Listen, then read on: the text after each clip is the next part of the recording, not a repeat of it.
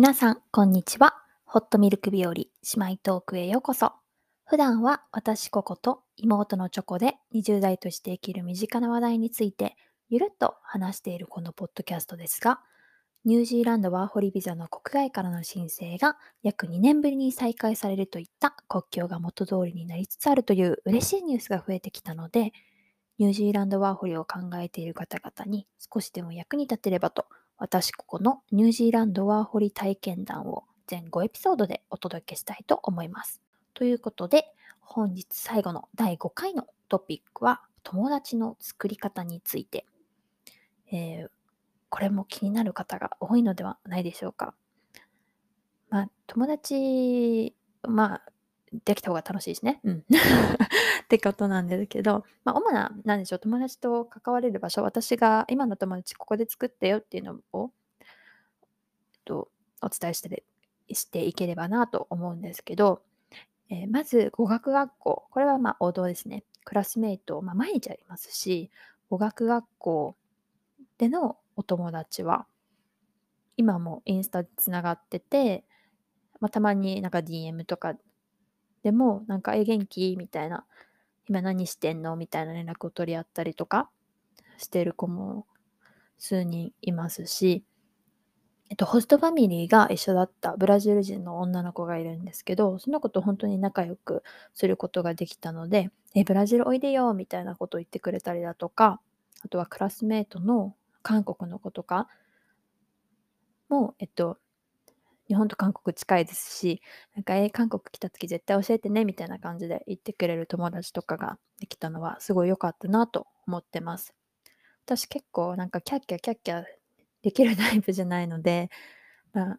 なんだろう、友達たくさんできましたって感じじゃないんですけど、そういうこと言ってくれる友達が数人できたのは良かったなと思ってます。でも、語学学校のお友達のちょっと悲しい点は、結構みんな長くても1年ぐらいの滞在なので、みんな帰っちゃったんですね。なので今、ニュージーランドにいて、一緒にご飯行くみたいな友達は語学学校からの知り合いは今はいないかなって感じです。悲しい。で、えー、私が今一番、なんだろう、ご飯行ったりとか、ハイキング行ったりとか、そういう方々で一番仲良くしてもらってるのは、え職場の方々ですね。元職場か。の方々が主な私のお友達コミュニティっていうんですか？です。は、えっと、私日系企業で勤めてたこともあって、結構同じ状況なんでしょう。まあ、就労ビザだったりとか、まあ、最初ワーホリで来て就労ビザに切り替えてみたいな、そういう、なんでしょう、まあ、滞在の流れが似てたりだったりする状況とか、まあ、悩み事とか、が似てる方が多かったのですごい、まあもちろん似てることが多いと仲良くしやすいじゃないですか。話題も多いし、共通の話題が多かったりとかもするので、すごい普通に、あの、職場自体も居心地よかったですし、辞めてからもたまにご飯とかハイキングとか行けるお友達になっていただいているので、すごい嬉しいことだなって思います。うん、ですね。あとは、フラット？私これは、うーん、うーんって感じなんですけど、フラットでも、フラットで一緒に暮らしてる期間は、まあ一緒にご飯作って食べたりってことはあったんですけど、フラットから引っ越してからは全然なくなったので、まあフラットの期間だけだったかなみたいな感じですね。いい人だったし、全然何の、あの、滞在中何の文句もなかったんですけど、なんかまあそこまで深い友達にはならなかったな、みたいな。でもこれはまあ完全に、あれですもんね。あの、人と人の相性ですし。あその方、日本に帰った方が一人と、あとはまあ現地の方だったら、まあ全然普通に、あの別のフラットにその方も引っ越して行かれたので、皆さんお元気にしてるといいなって感じですね。あとは、えー、習い事趣味っていうんですか？私実は週に1回習い事みたいな感じで、あの、行ってるところがあるんですけど、すごいちょっと特殊じゃないですけど、ちょっとそんなにポピュラーなことじゃないので、私これ何してますって言っちゃうと、完全に100%見バレするので ちょっと何してますっていうのは、ここでは言わないでおこうと思うんですけど、習い事とかに行くようになると、もちろんそこでお友達が増えます。私はこれが元職場の人と同じぐらいの割合で、ここの友達というか、知り合い友達が多いかな。あまり一緒にご飯行こうみたいな感じの雰囲気じゃないので、そういうことはないんですけど、やりとりするのは、まあ、週1回ありますし、やりとりするのはここの人たちが多いかもですね。よく聞くのは、えっと、まあ、周りの友達とかの話でよく聞く習い事は、まあ、ダンスとか、まあ、ダンスの中でもヒップホップ、フラダンス、あと何があったかな。あと、あ、わかんないんですけど、まあ、なんかダンス教室にまあ毎週行ってて、そこでお友達と仲良くしてるだったりとか、なんかそういう、やっぱ週に1回とか、まあ、月に1回でも、そういう同じことが好きな人と会える場所に行くのはすごいいいことだなと思います。普通に楽しいですしね。で、あとは、私には全く合わない。私の性格的に全然合わなかったんですけど、ミートアップっていうのもあります。日本でもあるのかな？私日本では行ったことないんですけど、えー、ミートアップって言って、なんかあ、これも趣味とかの集まりなんですけど、教室みたいな感じでお金を払っていくっていう感じではなくて、なんかどこどこで、まあ、例えばランニングミートアップだったら、えと、月曜、土曜日とかかな、まあ、月曜日の午後6時にここに集合して、みんなで、えー、バイアダクト、まあ、海沿い、走りませんか？みたいなミートアップだったり、そういうちょっとしたイベントみたいな。ので、同じ趣味を持った人が集まって、同じことを楽しむみたいな。のがミートアップです。で、登録自体は無料でできて、興味があるグループとかに参加して、そのイベントに参加する。とかができるので、えっと、なんか同じ趣味を持ってる人と知り合いたいって方は結構いいプラットフォームっていうんですか、だと思います。で、私は、えっと、英語で話そうクラブみたいな感じのやつに、何回行ったかな ?1 回、2回行ったかな？たんですけど、私にはあんまり合いませんでした。っ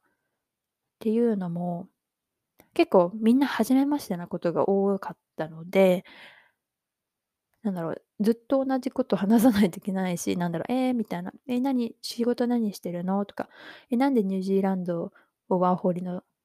ワーホリ先に選んだの？とか、なんか、そういう、初めましてからの、あの、一通りの会話あるじゃないですか。それをなんか永遠にしないといけないみたいな。でそこからまあ深いお友達になれて話を進めていければよかったのかもしれないんですけど、なんかそこにそんなに魅力を感じれなかった？なんでだろう？わかんないですね。まあ、そういう、なんかいろんな人と会っていろんな人と話してみたいっていうのが好きな方にはすごいぴったりな場所だと思うんですけど、私はそんな感じではなかった。まその時の気分が向いてなかっただけかもしれないんですけど、私にはあんまり向いてなかったので、ミートアップでできた友達はいないんですけど、うん。好きな、そういう、なんだろう、いろんな人と会ってみたいみたいな場面をお探しの方はミートアップでイベントに参加してみるのもすごいいいんじゃないかなって思います。で、このミートアップでもう一個嫌だったのが、なんかすごいアイコンを自分の顔にして、名前も女性の名前で登録してたんですけど、なんか管理人、ちょっとなんか、みたいな管理人の人から、なんか、え、ご飯行こうみたいな感じで連絡来たことがあって、えみたいな、どういうこと？みたいな感じで、あ、こういう使い方してる人もいるんだみたいな、すごい嫌な印象がついちゃったっていうのはあります。なので、そういうのは少ないと思うんですけど、そういうこともあるっていう リスクは、なきにしもあらずなので、皆さん、特に女性の方かな？残念ながら女性の方が基本狙われるので、そういうのは気をつけてください。ですね。でもまあ、王道なところとしては語学学校、職場かな？うん。では、お友達できるんじゃないかなって思います。私は残念ながらファームには働いファームでファームでは働いたことがないので、ちょっとファームについては全然わかんないんですけど、ファームに行ったことがあるお友達は、基本ファームでなんか友達でできたっていうことをお話しされるので、なんか、まあ、一緒に暮らす寮みたいな感じに一緒に暮らしてたって子がほとんどだったんですけど、やっぱ仲良くなれるみたいなので、そういうのはちょっと羨ましいなって思ったりはしますね。なのでいろんな出会いが広がってると思うんですけど、まあ、自分に合う方法で、自分が心地よい方法でお友達とか作れたらいいんじゃないかなって思います。お友達がいた方が、なんだろう、新しいカフェ行こうとかで行けたりとか、なんか、いろんな情報、なんか新しく何々ができるみたいよとか、そういう楽しい情報もいろいろくれたりするので、いいんじゃないかなって思います。で、ニュージーランドは、ワーホリ、私1カ国目で、その後なんやかんや、なんか、かれこれ3年目か、3年目で、で住み着いちゃってるぐらいいいところなので、まあ、ワーホリ初心者にももちろん優しい国だと思うので、私的にはとってもおすすめの国です。で、オークランドは特に、えっと、多国籍っていうのかな？いろんな国からの人が集まってる都市なので、なんか自分がすごい外国人っていう気持ちにもならないのは私にとってすごい心地いいなとは思ってます。で、どんどん国境も開いてますし、まだ検査が必要なのかな？入るときに。陰性証明って言うんですっけ？とか、まあ、細かいことは、渡航の際にしっかりご自身で公式サイトをお調べくださいって感じなんですけれども、でもどんどん国境自体は開いているので、ニュージーランドワーホリ検討されている方は、ぜひぜひ、えっと、うん、ニュージーランド選んでくださいって私は思います。で、オークランド自体は、まあ街で、まあ、暮らしやすいんですけど、なんかまあ羊そこら中にいるかって言われたらいないんですけど、オークランドから一歩出ると、羊本当にいますし、牛もいますし、本当のどかな街が広がってたりするので、まあ、ちょっとニュージーランドに来て、最初は都市で過ごされる方、ニュージーあ、オークランドとかクライストチャーチの方が多いと思うんですけど、ちょっと慣れたら郊外で暮らしてみたりとか、そういうのも、まあ、ファームで暮らしてみたりとかっていうのもすっごいありだと思います。まあ、いろいろワーホリの仕方ってあると思うんですけど、まあ、ワーホリのビザだと1年っていう期限がついてるので、最初にこれだけは絶対したいっていうのがあるのはすごいいいことじゃないかなって思います。ですね。ということで、全5回でニュージーランドの私の体験記をお送りしてきましたが、いかがでしたでしょうか？え普段は妹チョコと本当ゆるっといろんなことに 対して話してるんですけど、なんかニュースを見てると、どんどんワーホリもオープンになってるとか、規制もどんどん緩和されてるっていう話を聞いているので、まあ、少しでもニュージーランドワーホリのイメージをお届けできたらなと思ってエピソードをお送りしてみました。何か質問とか、なんかニュージーランドでこれはこんな感じですか？とか、ここはこういう時どうしました？とかいうのがあれば、私が答えれる内容だったら全然答えるので、インスタだったり、えー、ブログだ、ブログのお問い合わせボックスだったり、E メールだったりでご連絡いただければなと思います。まあ、ビザに関してはね、あの、移民局のビザアドバイザーかな？の資格がないとアドバイスもできないので、ビザについては聞かれてもお答えができないっていう まあ、人生に関わりますしね、ビザは。ちゃんと資格を持っている方にその辺は聞いていただけたらなと思うんですが、他の、まあ、世間話、世間話でも、世間話っていうんですか、まあ、小さな質問等があれば、ぜひぜひここまでご連絡いただければと思います。それでは、感想お便りは、ココインニュージーランドアットマーク gmail.com もしくは、ここのインスタやブログのお問い合わせボックスでもお待ちしております。ということで、次回はチョコと通常のエピソードをお送りいたします。では、バイバーイ。